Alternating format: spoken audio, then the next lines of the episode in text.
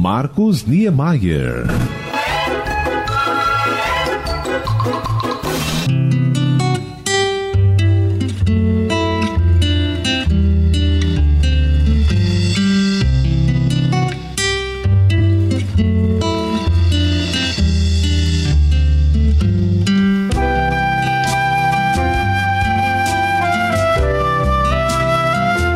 Destacamos em nosso comentário musical de hoje neste podcast o exímio instrumentista juiz forano Estevão Teixeira, flautista, saxofonista, pianista, percussionista, compositor, arranjador, enfim.